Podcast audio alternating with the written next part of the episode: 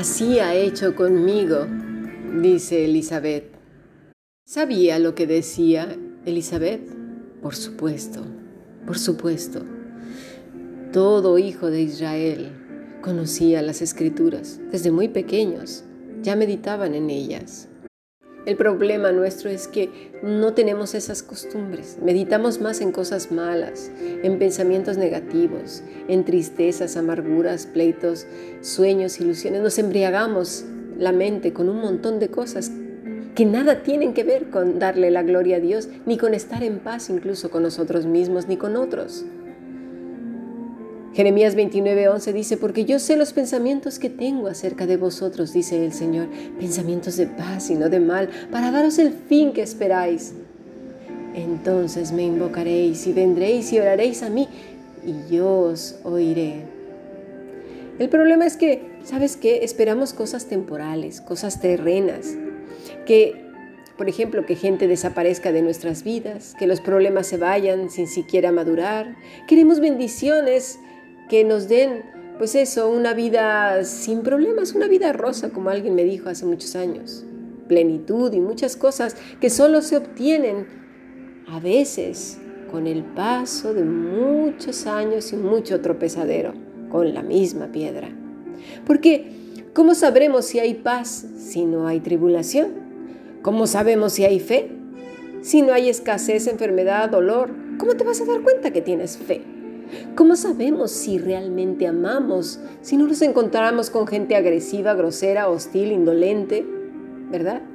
¿Cómo sabremos si hay misericordia si no nos encontramos con situaciones donde lo único que queremos es venganza y que, Señor, manda un rayo para estos, ¿no? Y así un montón de cosas, por ejemplo, el gozo. ¿Cómo? Se obtiene en la búsqueda del Señor una búsqueda de día y de noche y un apercibirse de sus bendiciones. Pero claro, eso no. Queremos vidas más cómodas, fáciles, como el shampoo, ¿verdad? Este que de Johnson que dice Johnson y Johnson, creo es, no más lágrimas.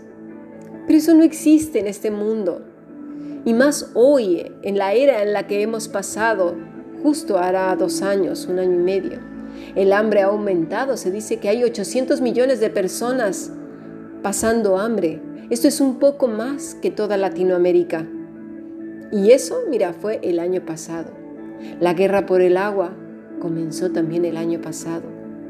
Va a haber mucha migración a causa de la búsqueda de, de este líquido vital. Los desastres naturales están a la orden del día. En todos nuestros países lo estamos viendo. Y eso lleva a muchas, muchas personas a un estado de irritación, de tristeza, de no saber, de no saber qué hacer, desencantado por el futuro y un deseo de vivir en una realidad paralela en donde alguien dice esto no es verdad, no es así, todo volverá a ser normal.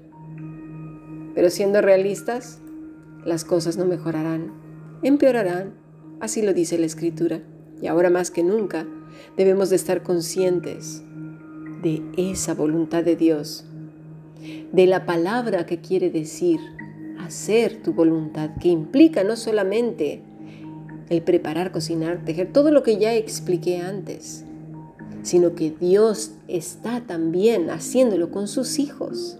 De esa manera, todo lo que estamos viendo, contemplando nuestros ojos, no nos llevará ¿y ahora qué está pasando? No sé, ¿sí? En un estado de, ay, me pilló por sorpresa, yo no sabía. Hacer su voluntad es aceptarla. El problema nuestro es que seguimos creyendo que como ciudadanos del reino es opcional obedecer. Y eso no es así. No me imagino al, al, ángel Gabriel diciendo al Señor, ay, ay Dios, no tengo ganas de ir a visitar a Zacarías, ¿puede ser mañana? O mira, tengo mucha pereza, estoy haciendo esto o aquello, o hasta que no me cumplas lo que te he pedido, lo hago, o, ay, luego voy, o, ups, se me olvidó, ¿verdad que no? Es una obediencia total. Sin embargo, nosotros somos insolentes, desobedientes, no obedecemos ni al mundo ni a Dios. Vamos a medias, mitad aquí y mitad allá. ¿A que sí? Un poquito aquí, otro poquito allá, y, vamos ahí acomodando las cosas a nuestra conveniencia. Nos hacemos nuestros propios vestidos, a nuestra propia talla, gusto, color, medida. Dice el Salmo 143, 10, enséñame a hacer tu voluntad, porque tú eres mi Dios. Tu buen espíritu me guía a tierra firme. En este pasaje también encontramos el mismo verbo asá. Enséñame a tejer, cocinar, saber producir, pensar, formar, seguir tu voluntad. Implica aceptación y dar por sentado algo muy importante, que Él también está haciendo eso contigo. ¿Tú sabes? Esto no es fácil, porque somos personas muy rebeldes. No nos gusta estar bajo sujeción de nada.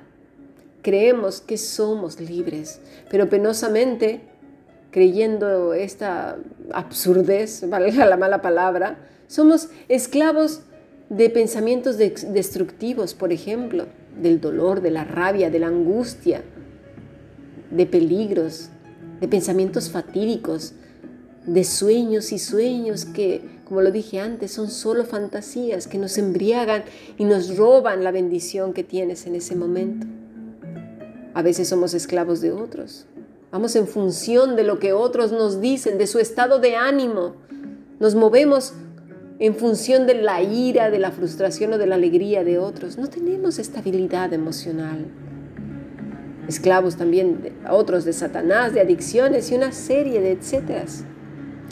Y todos ellos, además, perdón, de todos ellos además somos infieles, porque esa es otra, el hombre es infiel aún a sus propias convicciones. Es por eso que el salmista más de una vez clama a Dios con gran clamor, enséñame, porque hasta que no nos demos cuenta de nuestra condición torpe, y que hagamos un alto, estemos quietos, en reposo, callados, dispuestos a aprender. Mira, ¿te acuerdas cuando ibas a clase? Sobre todo hace años, ¿verdad? Cuando los salones de clase eran salones de clase, en donde el profesor tenía autoridad y, todos cuando enseñaba tenían que estar en silencio, si no, no aprendían. Y apenas el profe se daba cuenta que estabas distraído, dormido, hablando, dibujando, lo que sea, te preguntaba, una fecha, algo de lo que él estaba hablando. Y si te pillaba, hasta te podía sacar de clase o una sanción, ¿verdad?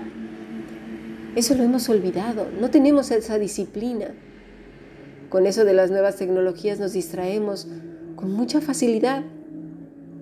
En cierta manera, estar con el Señor es más o menos lo mismo. ¿Cómo aprenderemos a aceptar la voluntad de Dios conocer sus caminos, tener una relación estrecha con Cristo si solo hablamos, lloramos, nos quejamos. Mira por un momento a Jesús, observa su vida. Todo cuanto hizo y sucedió, sabía que estaba en la soberanía de Dios. Pero esa soberanía de la que acabamos de hablar, de la palabra sa, ¿sí? Sabía de ese plan divino y que se tenía que cumplir y estaba contento con ello antes que su propia comodidad.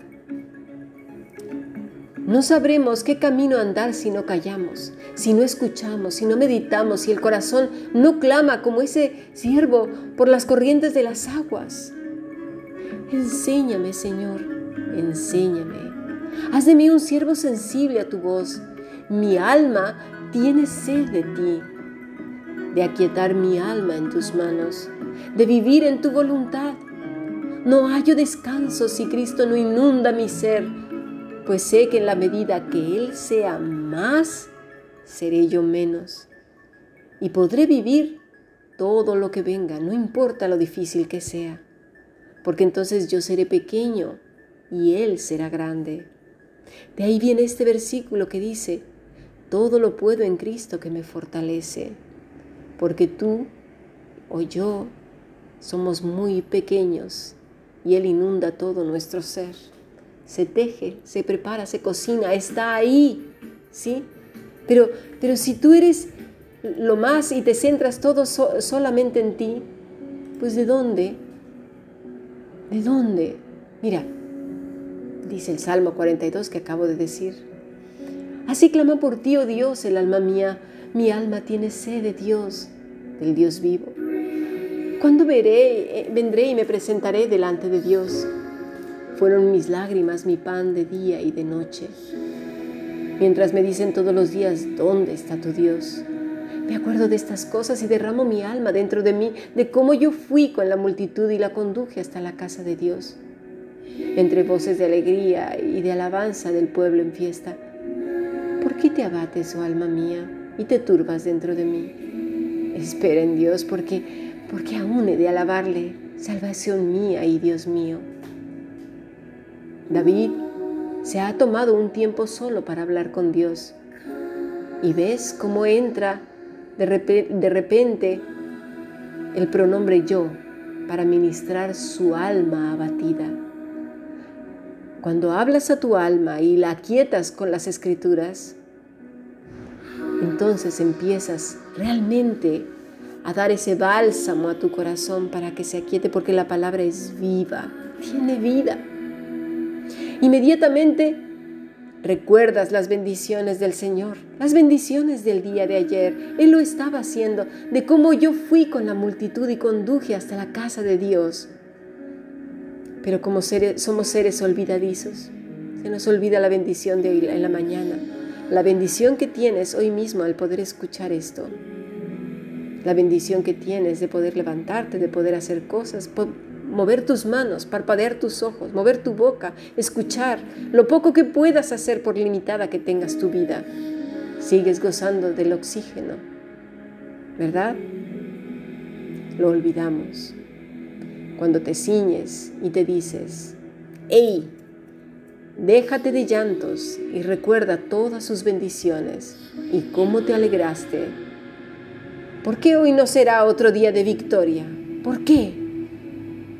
Hoy quiero, Señor, que a través de esta prueba poder ejercitar la fe, el amor, el, gozo, la paz, la bondad, la mansedumbre, la misericordia, todas esas virtudes que solo provienen de estar apegados a ti, Cristo mío. Espera en el Señor, dile a tu corazón, porque aún hay muchas cosas, muchas, por qué alabar a Cristo, nuestra salvación, nuestro Dios. Sigamos aprendiendo bendiciones.